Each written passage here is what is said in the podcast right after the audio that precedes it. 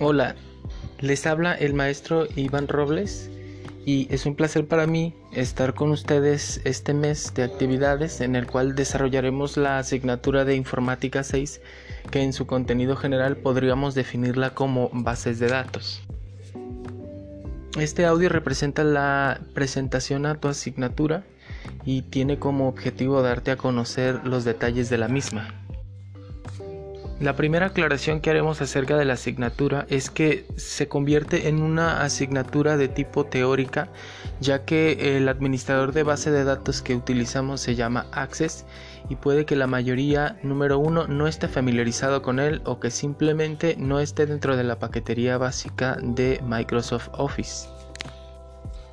Por tanto, he decidido que la totalidad de la asignatura se convertirá en una revisión teórica, sí se harán algunas prácticas relacionadas con las bases de datos, pero las desarrollaremos a partir de un procesador de textos o en la libreta de ser posible.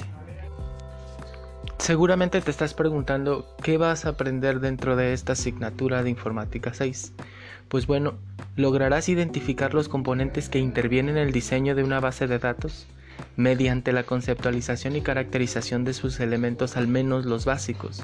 los usuarios que intervienen en este diseño, los requerimientos de la construcción y algunos modelos existentes con la finalidad de que tú puedas sustentar la necesidad real y los principios básicos del modelado de las bases de datos.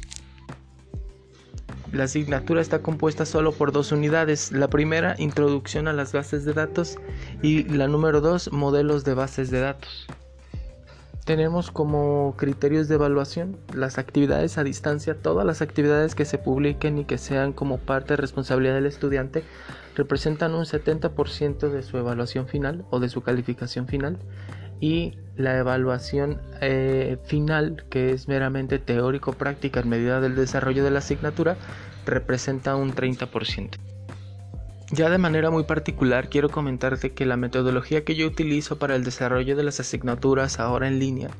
es relativamente particular, debido a que yo subo presentaciones interactivas y con esto eh, intento decir que van a requerir de tu intervención para que puedas mejorar la experiencia de aprendizaje. Subo podcasts como es este eh, un ejemplo de ello, es decir, audios que tienen un arreglo musical con la finalidad de que esto sea más amable para tu aprendizaje. Utilizamos archivos PDF o en formato docx, es decir, eh, que fueron procesados a través de Word, por ejemplo, en donde se encontrará información teórica que te ayudará a comprender y tener una secuencia de los contenidos. De ser posible, también desarrollaremos algunas videoconferencias con la finalidad de que se puedan establecer eh, los medios para que presenten dudas y o comentarios sobre el desarrollo de algunos temas, algunas actividades o tareas. Y finalmente, casi siempre desarrollo algunos retos o juegos que les permitirán ir ganando puntos que se acumulan para su calificación final. Mencionar así de forma muy particular que las videoconferencias en mi clase son un espacio para la resolución de dudas, para establecer un medio de colaboración entre eh, el grupo y su servidor,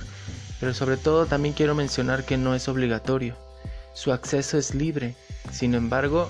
el que tú no asistas a una videoconferencia no va a afectar de forma negativa tu calificación. En espera de que la información que te brindé a modo de introducción haya servido para que te des una idea de lo que vamos a ver dentro de esta asignatura, te doy la más cordial bienvenida a este espacio y enhorabuena.